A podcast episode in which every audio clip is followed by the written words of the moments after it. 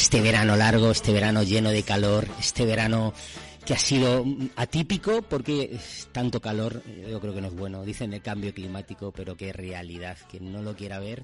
Oh, oh, eh, bueno, tengo muchísimas ganas de estar. Eh, Carlos Serranza al aparato, por supuesto, en Finanzas de Atar por tu casa, este programa que es el vuestro. Esta, esta economía que intenta, que siempre he dicho que economía es todo en la vida y que cada vez se refleja más en el día a día con inflaciones del, nos hemos levantado con una inflación del 10,5 eh, galopante, eh, con, con, medidas eh, que, que, están intentando paliar estas subidas de los precios tan dramáticas, pero que cuesta mucho, eh, con, con, las guerras, con, con, el problema de abastecimientos, con lo que nos viene en verano, con lo que nos viene después del verano, pero tenemos que tener la sonrisa. Hoy vamos a hablar de que después de periodos grandes de crisis existen unas recuperaciones que suelen ser más intensas y más fuertes. Pero antes de nada, antes de nada decir que estoy, esto es un privilegio, ser voluntario en una asociación como la Barandilla o pertenecer o intentar colaborar con esta gente merece la pena. Están en un mes frenético de actividades, eh, han estado presentando el área de prevención del suicidio, que va a ser eh, un auténtico éxito y que es una necesidad imperiosa. Hemos estado este fin de semana en la manifestación, eh, otro éxito. Mm, si el año pasado mm, se consiguió el 024, seguimos luchando. Queda muchísimo camino por recorrer, mucho, mucho, mucho, pero con entidades como esta y con gente como Ana, con, con, todos los que están ahí metidos, lo van a conseguir porque son muy cabezas y son muy del pum, pum, pum, pum. Y esto es una necesidad. No podemos permitirnos estas, estas cifras, no podemos permitirnos estas cosas, ¿no? Entonces, la verdad es que es una auténtica gozada colaborar con esta asociación y allí estaremos. Y a recordar que hemos estado en un programa musical de antes, eh, por si, mañana miércoles a las 8 en Galileo Galilei. Por favor, todo el mundo, 20 euritos, mmm, actuaciones en directo, música para divertirnos y con una, y con una finalidad básica que es seguir apoyando hasta, hasta esta gran tarea, ¿no? Pero bueno, vamos al, al, lío, vamos al lío. Y el lío es que mantenemos un poco la estructura del año pasado en cuestión de frases, de chistes, intentaremos hacer mucho más historia económica, intentaremos también de comentar noticias directas que, están relacionadas con la economía y también intentaremos eh, seguir dando consejos o asesoramiento en fondos de inversión, en productos de, de inversión de plazos, en productos de, comentaremos este, estas nuevas subidas de los tipos de las hipotecas, cómo nos afectan a la economía, eh, si es más aconsejable hipotecas a tipo fijo, a tipo variable, que ya las hemos visto y las hemos comentado, ¿no? Con sus, con sus cosas buenas y malas. Bueno, eh, yo creo que va a ser, nos espera un curso radiofónico muy interesante y lleno de noticias económicas. Pero primero, un poco vamos a, a dar la idea de reflexionar, ¿no?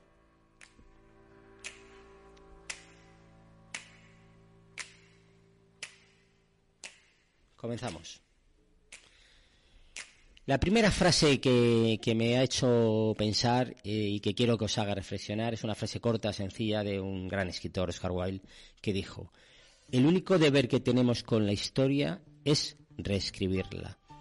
Y esta es una realidad. Vamos a comentar, vamos a comentar eh, eh, hechos eh, de la historia. Comenzaremos con el siglo XV y diremos, ¿y para qué comentamos siglo XV con los datos que están pasando? Bueno, porque la historia siempre nos ayuda a entender, la historia pasada siempre nos va a ayudar a entender el porqué de las soluciones o de las o de los nuevos conflictos que van surgiendo en la historia, ¿no? Otra de las frases que quiero comentar es cada historia tiene su fin pero en la vida cada final es un nuevo comienzo. Y esto es un poco la, idea de optimismo que quiero transmitiros. Cuando algo se acaba, siempre se abre algo que nos ayuda a continuar. El ser humano, en la historia, siempre ha sido así. Eh, se oyen años, llevamos años escuchando se van a acabar las energías, las energías eh, renovables, las energías no renovables, el, petróleo, el gas, eh, bueno, siguen, se sigue trabajando, se siguen especulando, están saliendo nuevas tecnologías, baterías de litio, hidrógenos, eh, pero yo creo que el ser humano continuará. Tenemos que mejorar muchos aspectos, tenemos que cuidar más el planeta, pero sí que es verdad que, que la vida continúa y la historia está llena de estas pequeñas subhistorias, ¿no? Pero bueno, daremos una nota de humor siempre antes de comenzar con el programa. Y como siempre, eh, tenemos a Forges. Hoy no podía, aunque he estado mezclando con algún otro autor, eh, eh, pero no podía faltar el, líder absoluto, el gran genio, un homenaje a Forges siempre. Y comenzamos nuestro primer programa y que vamos a comenzar de historia, pues bueno, con la imagen de, de, de un vasallo de Don Rodrigo que está ahí enfrente de los musulmanes y enfrente de los árabes que han invadido este, este país. Está ahí en una posición de negociadora con todos ellos y les dice, Dice don Rodrigo que os lo habéis cargado, que mañana por la mañana os esperamos junto al Guadalete. Y en árabe contesta, no llama jamás a las ocho, dice, vale, a las ocho. Bueno, pues este es Forges, esta es la realidad de nuestra cultura, una mezcla de culturas, una mezcla de historias.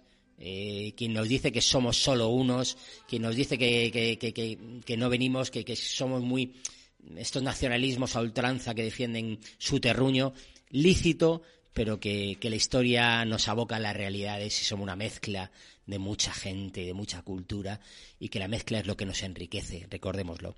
Luego, mm, Forges continúa de genio, ¿no? Se ve la figura de un caballero andante totalmente destrozado con su, con su peto, con su herradura, con sus manchas, con su roto, todas sus, sus armas, y dice, a ver que ahora le cuento yo al médico del seguro. Bueno, pues esto es Forges estos Forges que, que lo hace grande. Y por último, una reflexión un poquito más cercana pero que dice que está llena de realidad, ¿no? Se ven dos personas ahí meditando con la puesta del sol y dice, donde hay una, donde hay poca justicia es un peligro tener razón. Repito, donde hay poca justicia es un peligro tener razón. Dice el otro, eso es de cajón. Y le dice el otro, no, es de Quevedo. Hay que recordar a los clásicos siempre. Siempre. Bueno, y comenzamos dándole caña al, programa, ¿no? Eh, querido, eh, estuve leyendo este verano unos artículos de, del país, quiero decir siempre donde es la fuente, ¿no? De economía, de negocios, eh, que eran muy interesantes, donde se titulaba Las lecciones que dejan las grandes recuperaciones de la economía española a lo largo de su historia, ¿no? Y comenzaba con un programa de siete que comentaremos uno a uno, y comenzaremos este con el primero, eh, escritos por, por catedráticos de universidades prestigiosas, Enrique Llopis, José Luis Maló, de Molina, eh, gente que, que, sabe de la historia y gente que hay que escucharla y, leer, y leerla con muchísima atención, porque son los que nos pueden ayudar a reescribirla sin matices políticos, sin matices sesgados, sino a reescribirla con la, con la realidad del día a día, ¿no? Ahora me viene a la memoria cuando, cuando mm, el presidente de México nos está metiendo caña por los improperios y las cosas que hemos hecho y las matanzas que hicimos eh, a, a, sus paisanos de allí creo recordar que, que, que, que, si ponemos una balanza las cosas buenas y las cosas malas, hay mucho más de cosas buenas y podíamos prejuzgar también cuando ellos se mataban entre ellos mismos y se comían sus, sus corazones, ¿no? Y se veían su sangre, ¿no? Bueno, no, no podemos revisionar eh, con una mentalidad moderna. Se hicieron muchas cosas más en el pasado, como se están haciendo muchas cosas más en el presente y la historia nos lo va a, a demostrar, ¿no? Tenemos que tener un prisma más amplio, sobre todo para que no vuelvan a suceder las grandes conquistas ahora no, no son necesarias, porque ya están. Y cuando se habla de conquistas, la conquista no es una conquista de uno sobre otro, es la conquista de, de la formación, de la educación, de, de, las ganas de, de, poder enseñaros cosas nuevas y de trabajar, ¿no? Y yo creo que nos hemos enriquecido todo con la mezcla de culturas, ¿no? Como he dicho. Bueno, eh, iniciamos esta serie que comenzamos con el primer capítulo, ¿no? Y la verdad es que eh, tenemos que comentar eh, que la economía española estaba saliendo de la severa crisis económica inducida por, por la pandemia, eh, una crisis que interrumpió la recuperación de la crisis económica y financiera de finales de la primera década del siglo, XXI. Cuando todavía no se había consolidado esta, esta, ni absorbido todas esas pesadas cargas, recordamos eh, la crisis de Madoff, que la hemos comentado en muchísimos capítulos, y el duro legado que tuvo, eh, nos llegó la crisis, eh, esta desviación de la senda del crecimiento y modernización de la economía española en un periodo democrático y de la pertenencia a la, Comunidad Económica Europea. Yo creo que tenemos bases sentadas sólidas de crecimientos. Eh, el, pertenecer a la, UE, yo creo que nos ha supuesto un, espaldarazo vital a, a las grandes economías del sur, ¿no? Y, lo estamos viendo con Inglaterra cuando, cuando ha decidido aislarse, ha decidido salirse de este Brexit. Yo creo que, que todos vamos a pagar las consecuencias, porque todos estamos en un mundo interrelacionado, pero ellos, ellos, ellos más. ¿no? Entonces tenemos, tiene, tiene, en la fecha de hoy, tiene un, un, gran interés revisar nuestro pasado y contemplar la actual recuperación de la economía española a la vista de las pautas que siguieron eh, episodios pretéritos en el pasado. ¿Cómo salimos de las crisis, no? Aunque fuese en contexto de regímenes económicos tan dispares e incluso en etapas en las que los grados de integración de los diferentes territorios españoles eran todavía muy escasos, donde no existía la España como tal la conocemos, por los que las velocidades y los derroteros de las reacciones fueron bastante dispares en las diversas regiones, La revisión se remonta a la expansión y transformación del siglo XV, que es lo que vamos a dar en este primer tema, tras la prolongada y profunda crisis de la Baja Edad Media. ¿no? En la que la peste negra, eh, yo creo que es la definición más clara de lo que pasó como crisis, tan rememorada con la, y recordada con la pandemia actual y con los mismos lazos de unión que hemos tenido, ¿no? La gente ha fallecido, la gente ha muerto, la gente no podía salvarse, eh, pero con unas grandes distancias, ¿no? En la historia, ¿no? Eh, vemos el peso de que tuvo las muertes y cómo eh, provocó a un reajuste de la, de la humanidad. ¿no? Esto ha supuesto unas, eh, la, pandemia del COVID ha supuesto cientos de miles de, muertes, pero, pero no ha sido con la gravedad que nos surgió y encontramos los caminos de, de resistencia a esos virus con las, con las vacunas dadas. ¿no? Eh, el siguiente capítulo, que lo comentaremos otra semana, eh, fue la crisis del siglo XVII y la recuperación subsiguiente, que tuvieron magnitudes y características muy distintas en los territorios interiores y sobre todo los periféricos, porque en aquella época España era una potencia mundial. ¿no? Eh, achaca estas disparidades a los diversos entramados institucionales, a las diferentes condiciones medioambientales y a los distintos regímenes señoriales y de la, y de la propiedad de la tierra. Hablaremos mucho de la propiedad, ¿no? El siguiente mm, hablaremos eh, capítulo, ¿no?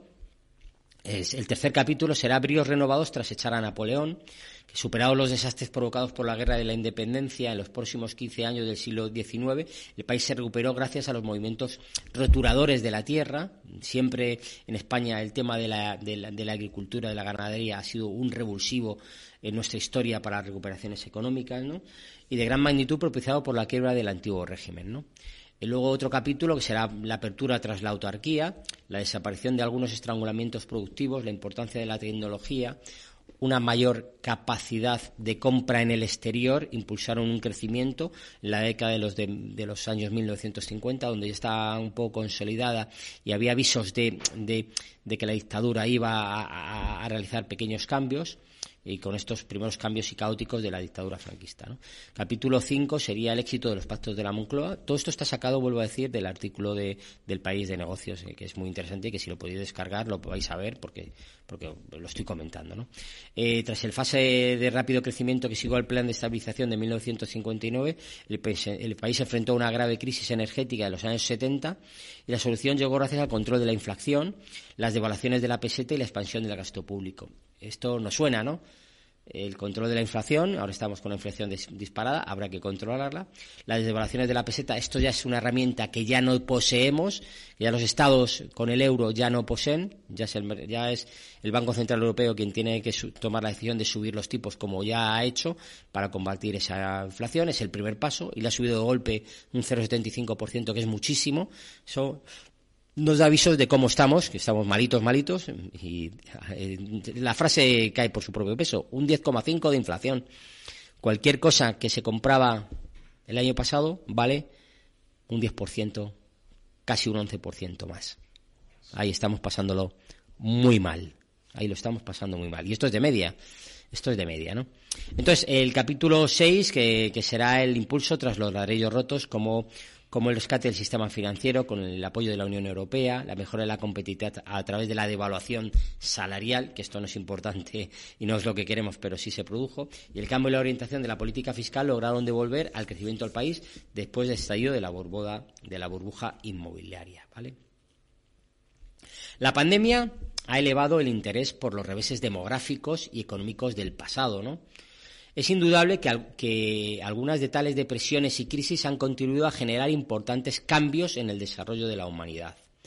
Ahora bien, también las recuperaciones subsiguientes a dichas catástrofes han influido notablemente en la historia económica de los distintos países y no podemos olvidar en España.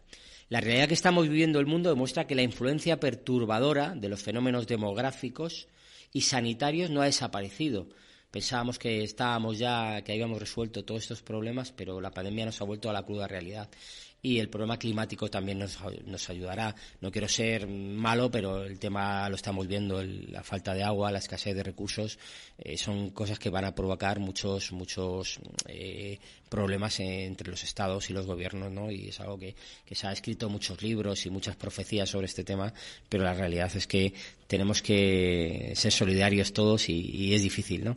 Cuando uno tiene el petróleo eh, si no gana dinero no lo vende, ¿no? Y cuando uno tenga agua y el otro no tenga, ahí, ahí a ver cómo, cómo lo solucionamos, ¿no? Pero bueno, eh, son lecciones que nos da la historia y que tendremos eh, que profundizar, ¿no? entonces, comenzamos con el tema 1, que es la recuperación del siglo XV, ¿no?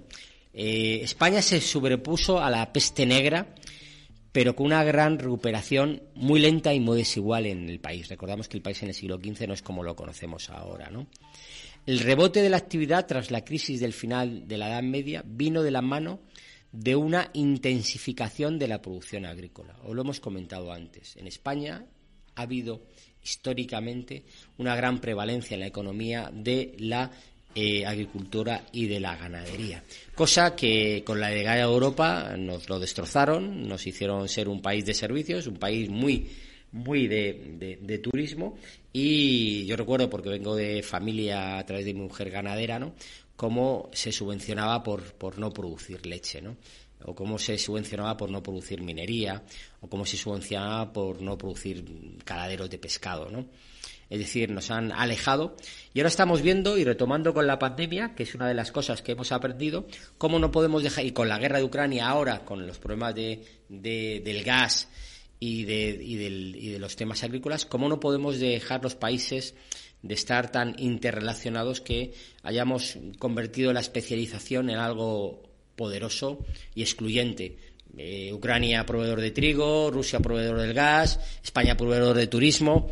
No, no. Se ha detectado que con la pandemia no podíamos, eh, no había empresas que produjeran mascarillas o elementos sanitarios, no había empresas que, trajeran eh, rápidamente o es decir, hay muchas cosas que tenemos que intentar no ser autosuficientes porque no podemos, pero sí no ser excluyentes y no dejarlo a pie del mercado libre exclusivamente, ¿no? Porque cuando hay escasez el dinero es el que manda y nosotros no somos un país exacerbadamente rico. Recordamos con la pandemia cómo había cargamentos cargados con mascarillas que venían a España y cómo en mitad del mar llegaba una orden de otro país más necesitado y con más recursos financieros que decía, oye, te doy el doble y como aquí no se respetaban los contratos, pagaban el doble o el triple y se daban la vuelta y volvían a ponérselo a ese país. Esto no lo hemos encontrado. No podemos justificar las grandes los grandes mm, hitos que han hecho que, que, hemos pagado mascarillas o gente que se ha beneficiado con intermediaciones y con comisiones. Eso no es justificable, pero sí tenemos que ponernos en la perspectiva, vuelvo a decir, de que estábamos en una pandemia y con las fronteras totalmente cerradas. Lo mismo está pasando con la guerra en Ucrania, ¿no? Como de repente, en menos de seis meses que llevamos, hemos ha desaparecido, hemos nos hemos dado cuenta de que teníamos un auténtico control eh, del gas ruso, una dependencia mm, prácticamente en algunos países cercanos a él del 100% o, o total, y como eso es peligroso eh, con este tipo de países que, que son cambiantes con sus políticas eh, y son muy traicioneras, ¿no? Siempre la historia nos ha dicho que con Rusia es un aliado que hay que tenerle siempre muy vigilante, ¿no? La historia, la comentaremos con las guerras, nos lo ha demostrado, ¿no? Eh, tienen su fuerza, tienen su valor, tienen su estructura, pero, pero son poco, poco de fiar, ¿no? nosotros somos más de, de fiar de gente que tampoco no que sean mejores que ellos, ¿eh? porque Estados Unidos es al final ganan y ganan y ganan. O, o quién nos damos cuenta de quién está, si hemos instituido el garruso, ¿a quién se lo estamos comprando, señores? Y ya no nos dejan en España con el gas argelino, que ya lo comentaremos. Yo creo que uno, uno de los grandes fracasos de la política española en estos últimos años, sin pensar en política, es la, la, diplomacia, la historia que nos ha hecho hacer con el Sahara y con Argelia, ¿no? Y como en el peor momento de, de, de de, ese, no se puede ser más malo en el fallo. O sea, cuando nos hacía falta más gas argelino, nos, encabronamos con él, les encabronamos y nos lo cortan, ¿no? Bueno, pues esto es, esto también hablaremos de esto, ¿no? Como, como eh, la política es, es una política de alianzas que nos lleva a, ser amigos con gente que muchas veces no, no lo somos, pero esto es así. La hipocresía de la política es esto, es intentar mantener un, sistema equilibrado de, de, de, fuerzas, ¿no? Pero bueno, es verdad que, que, que siempre hemos dicho y recalcado que, la producción agrícola y la ganadería han sido los elementos en los siglos anteriores que han hecho que tras una larga crisis hayamos superado con, con victoria y con crecimiento. Hay, hay, un cuadro que refleja un calendario del siglo XV con distintas escenas de las labores de campo que se realizaban en, en, en un año y que, y, que, y que reflejan que en el siglo XV, hace 700 años, ¿no? todavía, todavía, ahora a fecha de hoy, eh, los meses son los que son cómo se limpian las tierras, cómo se, se las deja descansar, la época de siembra, la época de recogida, la época de volver. Esto no ha cambiado mucho. Han cambiado las tecnologías que nos ayudan a hacerlo mejor y más productivos y a ser mejores con, con menos mano de obra, pero eh, esto no ha cambiado. Tiene que haber agua, tiene que haber sol, tiene que no hacer grandes granizadas, no hacer grandes, grandes cosas, ¿no? Pero bueno, este es un artículo que, escribió Antonio Furio, que es, que es, un catedrático de la Universidad de Valencia. Eh, Europa vivió su primera gran depresión a finales de la Edad Media. ¿no? El crecimiento tanto demográfico como económico que habían experimentado de manera sostenida desde el siglo, desde el siglo XI se detuvo bruscamente en la segunda mitad del 300 cuando una serie de calamidades se abatieron sobre el continente europeo, porque cuando hablamos de estos siglos es Europa prácticamente, y eh, provocaron el hundimiento de su población y la desorganización de su economía. Es lógico, ante una crisis de esta magnitud, la peste negra que se carga a dos tercios de la población, bueno, pues, pues es, es como una vuelta a empezar por más narices, como una bomba atómica que cayó en Hiroshima, pues, es, pues esto volverá a empezar. ¿no? Entre ellas la más grave fue sin duda la irrupción de la peste negra, el mayor desastre biológico en la historia de la humanidad, cuyo primer brote en 1348 se llevó, escuchemos este dato, se llevó consigo entre uno y dos tercios de la población total. Uno o dos tercios. Es decir, esto es una auténtica locura. Aunque tenemos que recalcar que en la península ibérica, conocida como tal en aquella época donde estaba el andaluz, donde, donde había mucha despoblación en la zona centro, donde se habían refugiado los castellanos en la zona norte, eh, la, peste negra eh, no superó el 20%, ahora sí, cifras muy importantes, ¿vale? A la peste, eh, por supuesto, se le unieron las hambrunas y las guerras para crear un cuadro catastrofista las hambres eran un fenómeno recurrente en las sociedades europeas anteriores a la llegada de la epidemia y vinculadas a malas cosechas y a las crisis agrarias. Pero con la progresiva comercialización e integración de la economía, el abastecimiento alimentario, en particular sobre todo de las grandes ciudades, no dependía tanto ya de la producción agrícola de la propia región, sino de la importancia cada vez más de provincias más alejadas del transporte, de la mejora de ese transporte. ¿no? Ya las hambres no dependían de si se había dado mal o una buena cosecha, pero sobre todo dependían de la interrupción de los suministros, que esto lo estamos también viendo ahora, del acaparamiento, que también lo estamos viendo ahora, y de la especulación. No sé, esto ya se producía en el, en el siglo XV. Dios mío, no ha cambiado tanto. Los seres humanos nos hemos, hemos mejorado drásticamente, pero en esencia seguimos siendo iguales. Cuando hay mucho trigo bajan los precios, pero si lo guardamos y no lo vendemos hace que subran, hay especulación, etcétera, etcétera, ¿no? Esto es algo que ya estamos viendo y, pensamos que esto no iba a suceder jamás, ¿no? Entonces, eh, se, se ha producido la primera gran depresión en Europa. En cuanto a la guerra, que ya se había vuelto casi permanente a lo largo del 300, mucho más importante que las bajas en combate eran sobre todo las muertes causadas por el devastación que seguía el paso de los ejércitos. Recordemos, y esto lo aprendí también en alguna clase muy interesante, que las armas que se empleaban en aquella época, las espadas, las lanzas, la muerte venía provocada no por el, pinchazo, no era una muerte instantánea, no el degollamiento, ¿no? sino que las grandes muertes venían provocadas por las infecciones que se producían por las heridas causadas por la guerra. Esa era lo que provocaba realmente la muerte, ¿no? También tenemos que, tenemos que eh, significar que con, en la guerra también se destruían, en época de guerra se destruían, que también lo hemos visto, las cosechas y las infraestructuras y sobre todo, sobre todo y también había un tercer elemento. Era guerra, destrucción de cosechas y algo que volveremos a recordar y que estamos muy de actualidad, que el, el, exorbitante esfuerzo fiscal que exigían los reyes a la población para poder costearse esas guerras. Recordamos cómo nos están subiendo los impuestos, cómo la inflación ha hecho que el Estado recaude 22.000 millones más, que ojalá los empleen bien en ayudar al ciudadano que es de donde han salido, ¿no? Entonces, bueno, esto es la historia. Eh, se vuelve a repetir con, otros factores, pero se vuelve a repetir. Algunos autores sugieren que los problemas venían ya de antes. El crecimiento, el crecimiento de la población habría tocado un techo en aquella época, a finales del siglo XIII, cuando la población europea había alcanzado unos niveles máximos casi imposibles de seguir manteniendo con las estructuras que tenían. Esta interpretación, que es, es muy neomaltesiana, no parece aplicable a la península ibérica, pues si la Europa de 1300 podía ser un mundo lleno, no ocurría lo mismo al sur de los Pirineos, en España, donde la expansión territorial de los reinos cristianos a costa de Al-Ándalus y la necesidad de consolidar la conquista con la colonización permitió transferir al sur los excedentes demográficos del norte.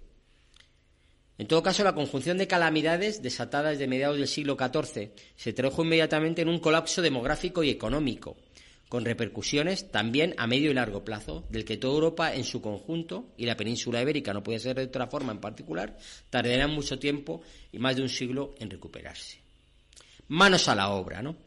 La pérdida de población había encarecido a la mano de obra disponible. Y tanto en Castilla, la corona de Aragón y Portugal, como en Inglaterra y Francia y otros países, se dictaron ordenanzas inmediatamente después de la primera erupción de la peste, fijando los salarios de jornaleros agrícolas y artesanos. Esto también nos suena, salarios mínimos que, hicieran trabajar con garantías, ¿no?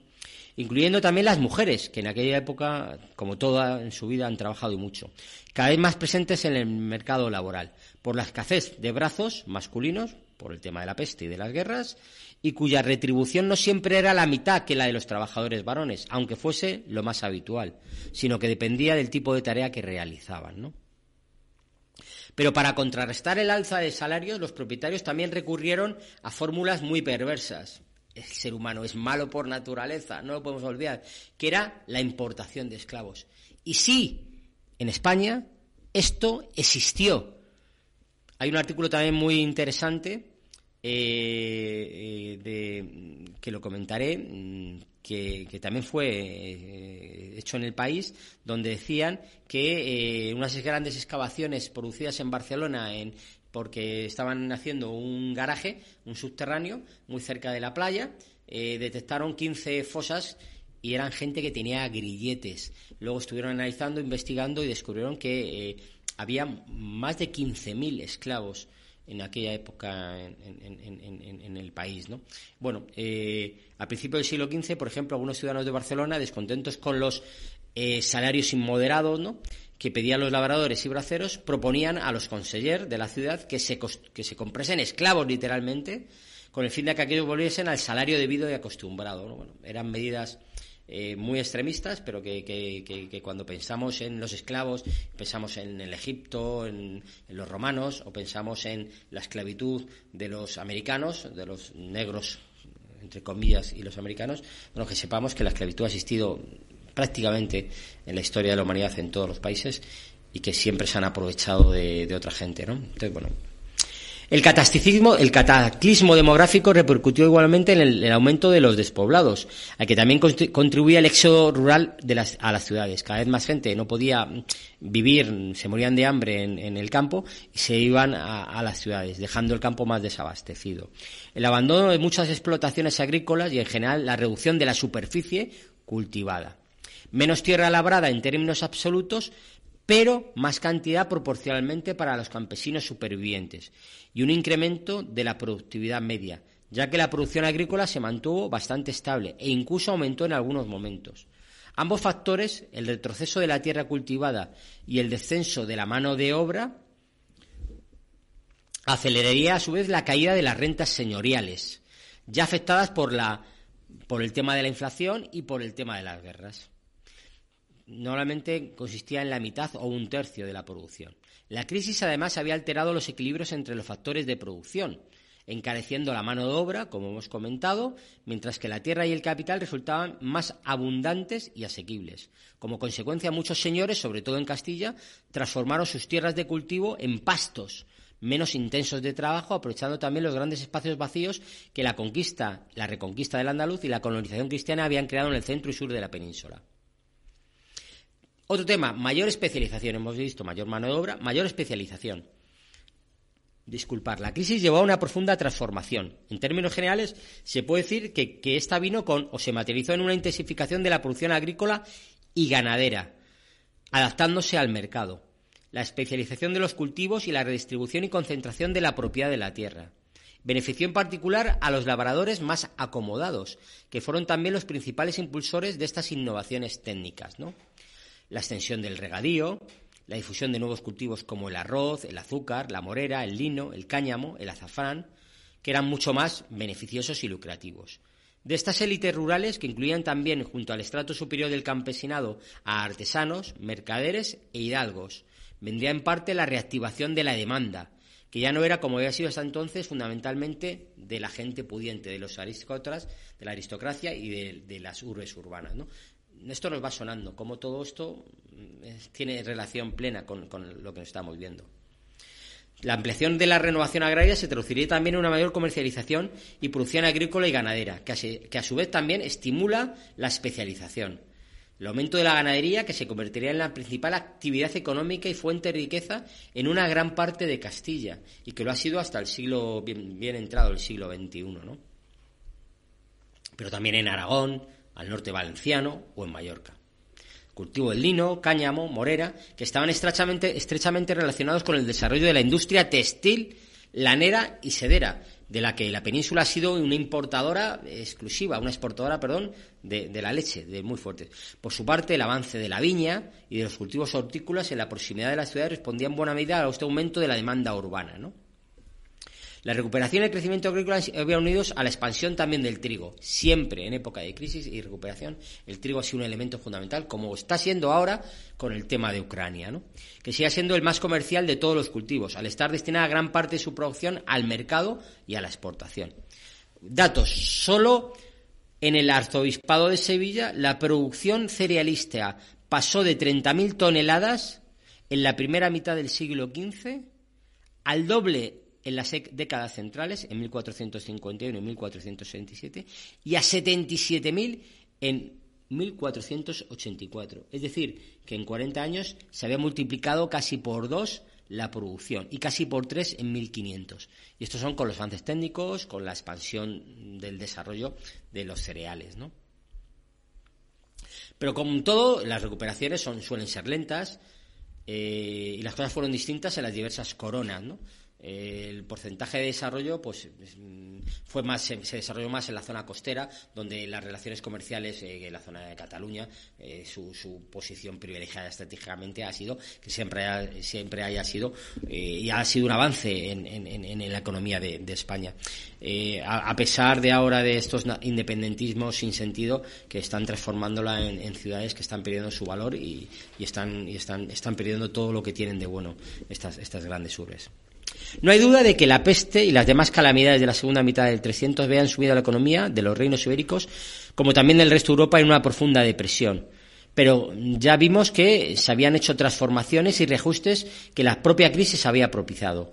la reconversión agrícola, el incremento de la ganadería, la introducción de nuevos cultivos y las mejores técnicas productivas. Todo ello resultaría en una importante mejora de la productividad agrícola y de en calidad en la industrial, que haríamos que sería más competitiva la producción tanto en España como en el resto de Europa y nos reforzaría nuestra posición europea. Está claro que en todos los sectores el paso decisivo es el cambio de producción doméstica para el autoconsumo a la producción para el mercado, así cada vez mayor integración de este último. Bueno, yo creo que este puede ser el resumen de lo que hemos dado como primer avance de, histórico de cómo eh, las grandes recuperaciones eh, se dan y los elementos comunes son los mismos, ¿no? Gran especulación, gran especulación, eh, grandes catástrofes, grandes puestas en marcha de, nuevos elementos tecnológicos, pero la, producción centrada en un solo país, en un solo estado, es algo peligroso. Solamente las energías son lo que pueden dar. Pero yo cuando digo una balsa de gas y de petróleo que la coja Argelia y a lo mejor está tocando parte de, países africanos que los pobrecitos nunca han podido cogerla, ¿no? Esto, esto es algo, pero bueno, lo, lo veremos y seguiremos profundizando. Aquí acaba el primer capítulo. Ahora comentaremos unas noticias económicas de esta semana relevantes y haremos un pequeño consejo de unos fondos. Descansamos un segundo y volvemos.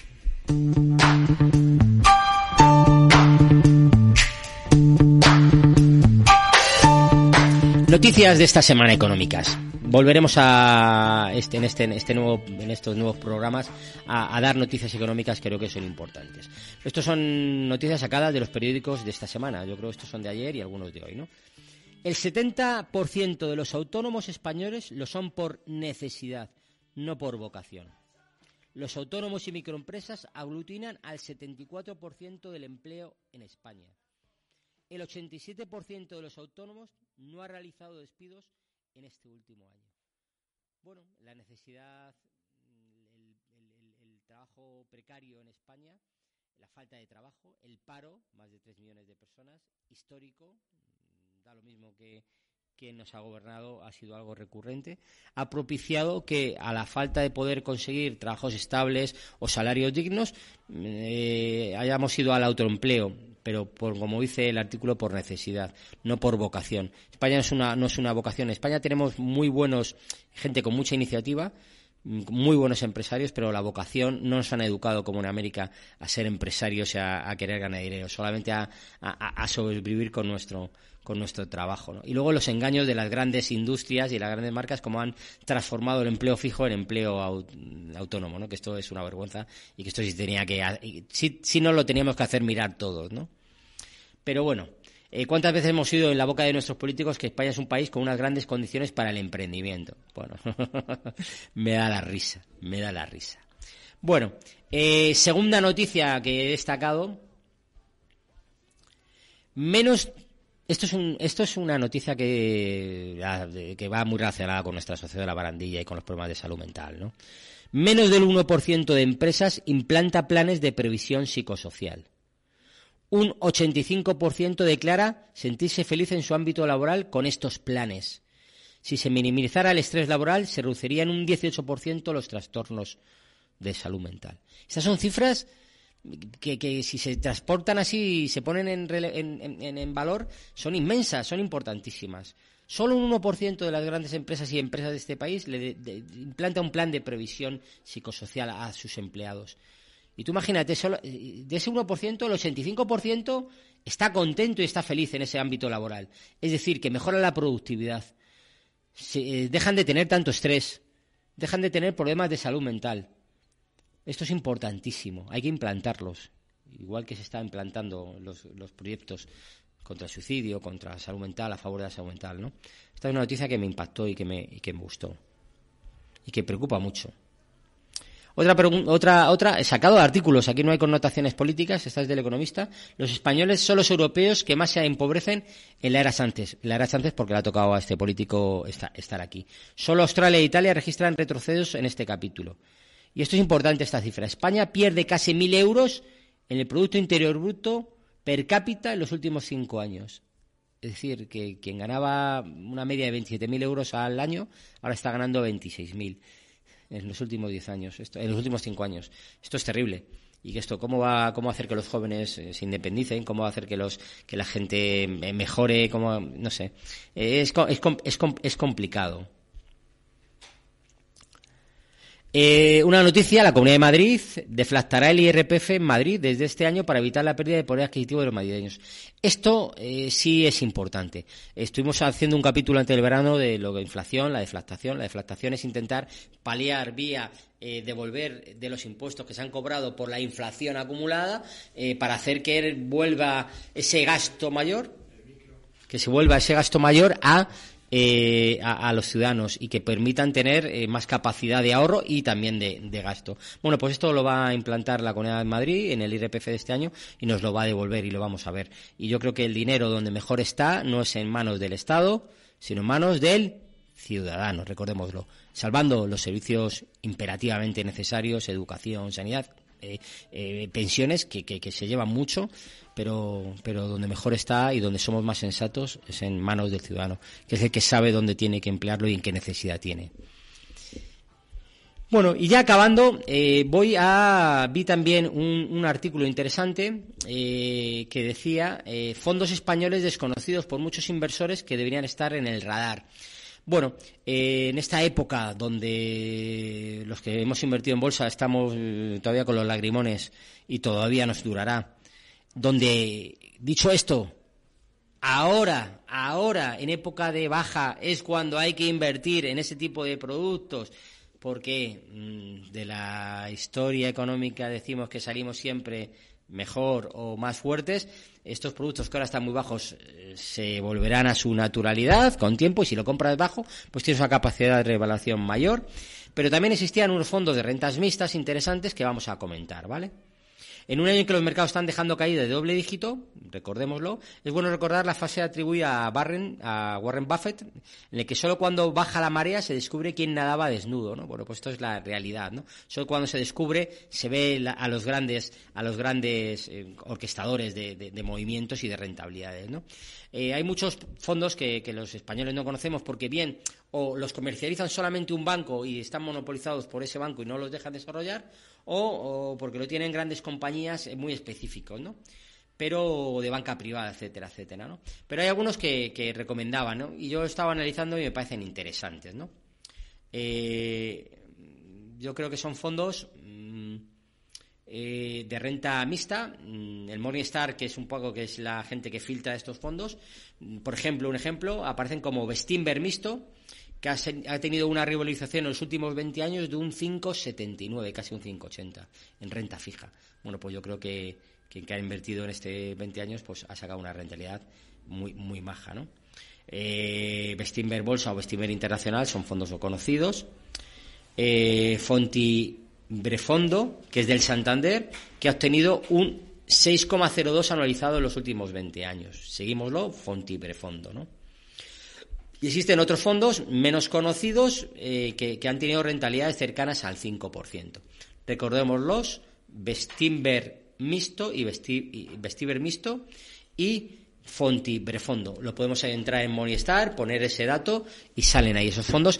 Y seguro que nuestros bancos tienen fondos muy similares, no con estas rentabilidades, pero con similares y rentabilidades parecidas. Cuando hablamos de fondos de renta mixta, recordar fondos que intentan tener un apartado de renta fija bajo o alto, dependiendo del nivel de, que queramos de riesgo, mezclado con, un, con renta variable que suele dar alegrías o tristezas, pero que a lo largo de la historia nos ha dado más alegrías que tristezas.